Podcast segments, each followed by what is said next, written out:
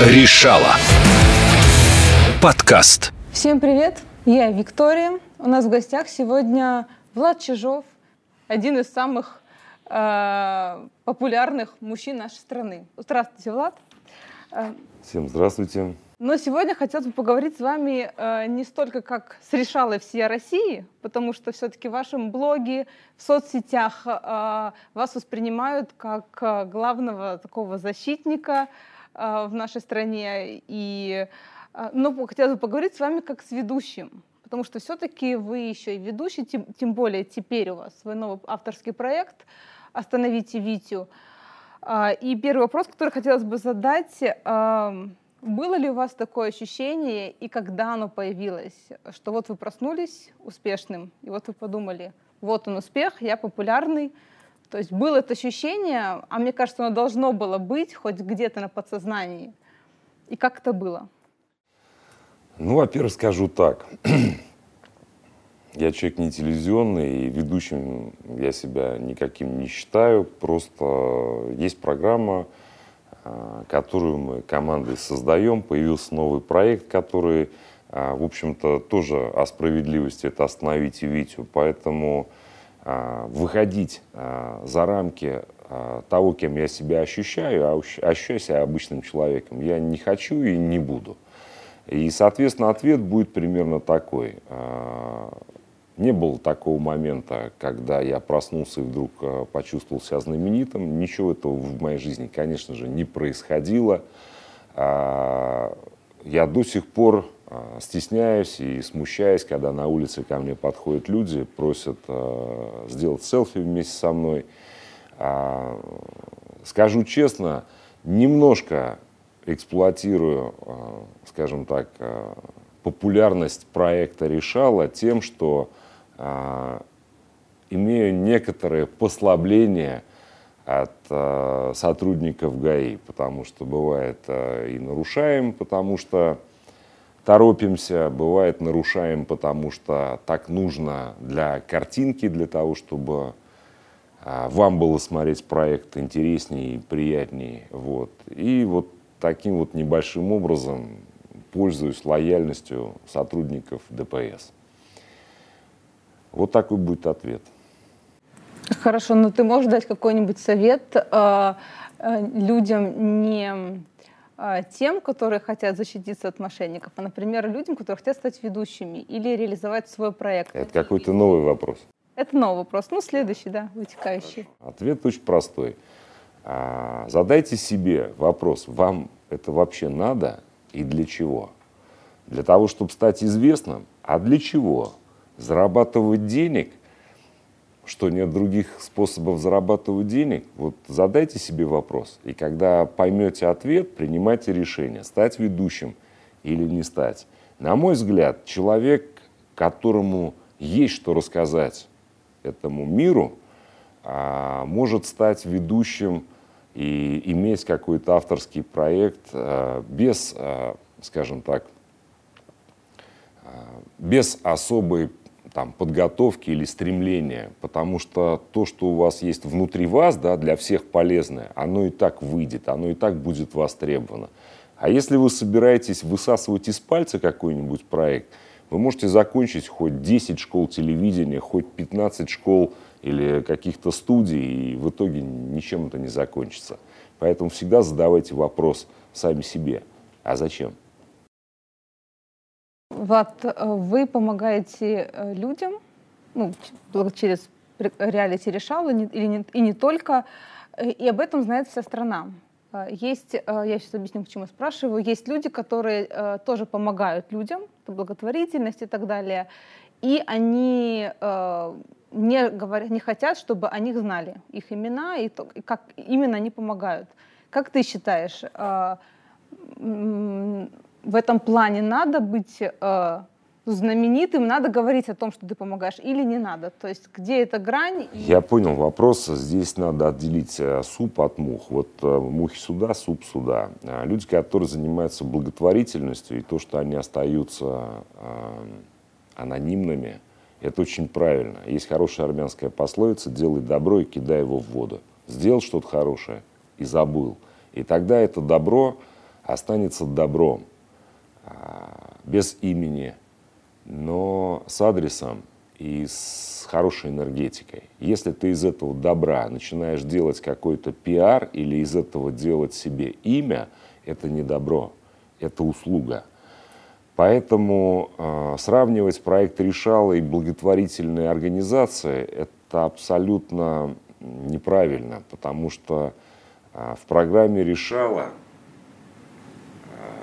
рассматриваются какие-то случаи, которые будут полезны для многих. Поэтому мы-то как раз и идем с этим проектом достучаться до каждого, чтобы люди знали, как работают мошенники и не попадались на их там проделки, на их, э, скажем так, э, не попадались на их э, удочку.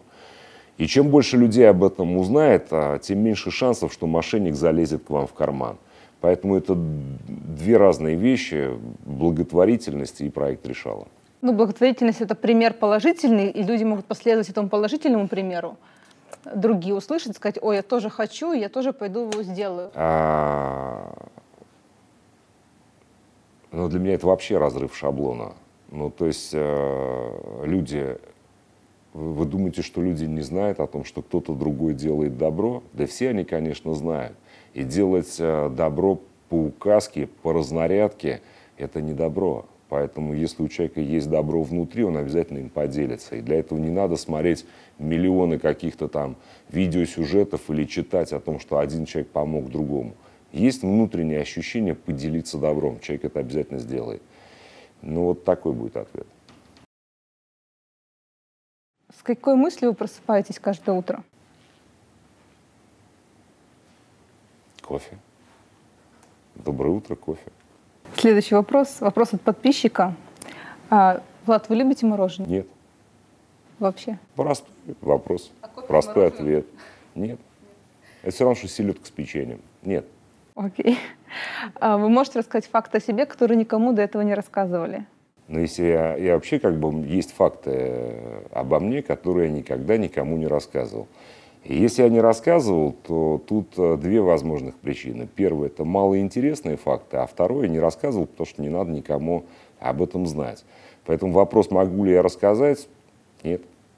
То есть нет чего-то а такого интересного, но что можно рассказать? Но вы не рассказывали? Нет. Окей. А есть вопрос, на который вы не знаете ответ? Таких вопросов очень много.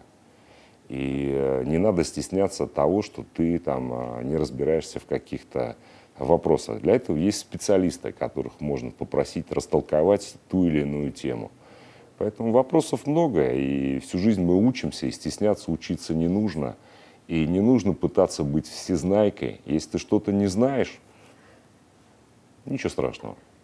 Ну, например, на какой вопрос вот вы бы хотели узнать ответ, или вы, э, в принципе, вот живете и не знаете на него ответ, и окей, вы с этим миритесь, ну вот я не знаю, как это устроено, или я не знаю, ну, пример какой-нибудь. Да таких примеров э, тысячи. Я, например, не знаю, как устроен компьютер, и совершенно не страдаю от этого. Для меня компьютер чудо. И телефон, и смартфон — это чудо. И я не страдаю от того, что я не знаю, как он устроен. Есть специально обученные люди, которые их Э, скажем так, разрабатывают, э, программируют, э, продают. Они в этом разбираются. Я пользователь, я не знаю, я, я даже не хочу тратить время узнать на то, как устроен компьютер или смартфон.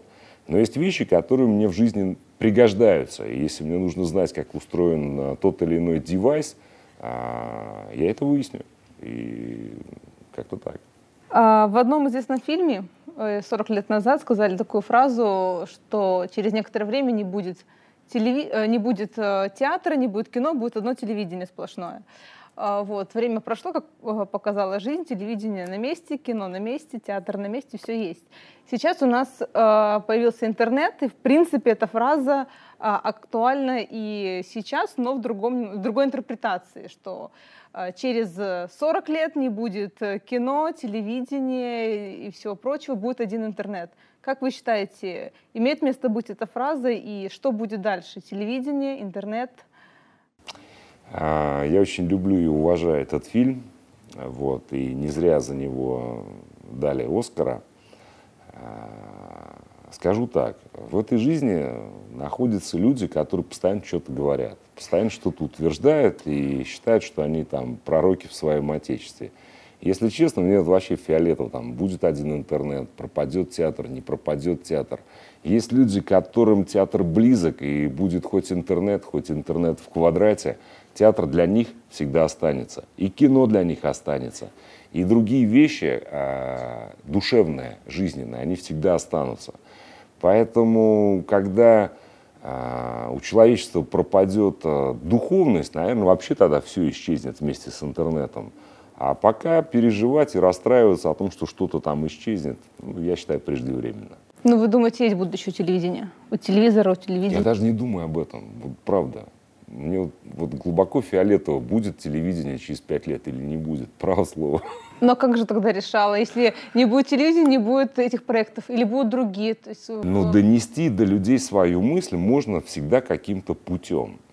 Э, неважно, начиная с того, что люди раньше оставляли э, записки на деревьях, на заборах, потом оставляли э, записки на бумаге, потом появился театр, телевидение и так далее, интернет. Значит, будет какой-то путь, по которому информация будет до зрителя донесена. А будет это телевидение, интернет или еще что-то такое, мне все равно. Но у вас есть какие-то планы? Как вы планируете развивать дальше свою деятельность? Есть хорошая философская такая фраза, да, а, точнее даже не так, я ее прям вот в поговорку, это есть русская поговорка. А, человек э, предполагает, а Бог располагает. Поэтому расслабьтесь, живите, как у всех своя судьба. А, как будет, э, так и будет. Решала. Новый сезон. 17 февраля в 22.00. На Че.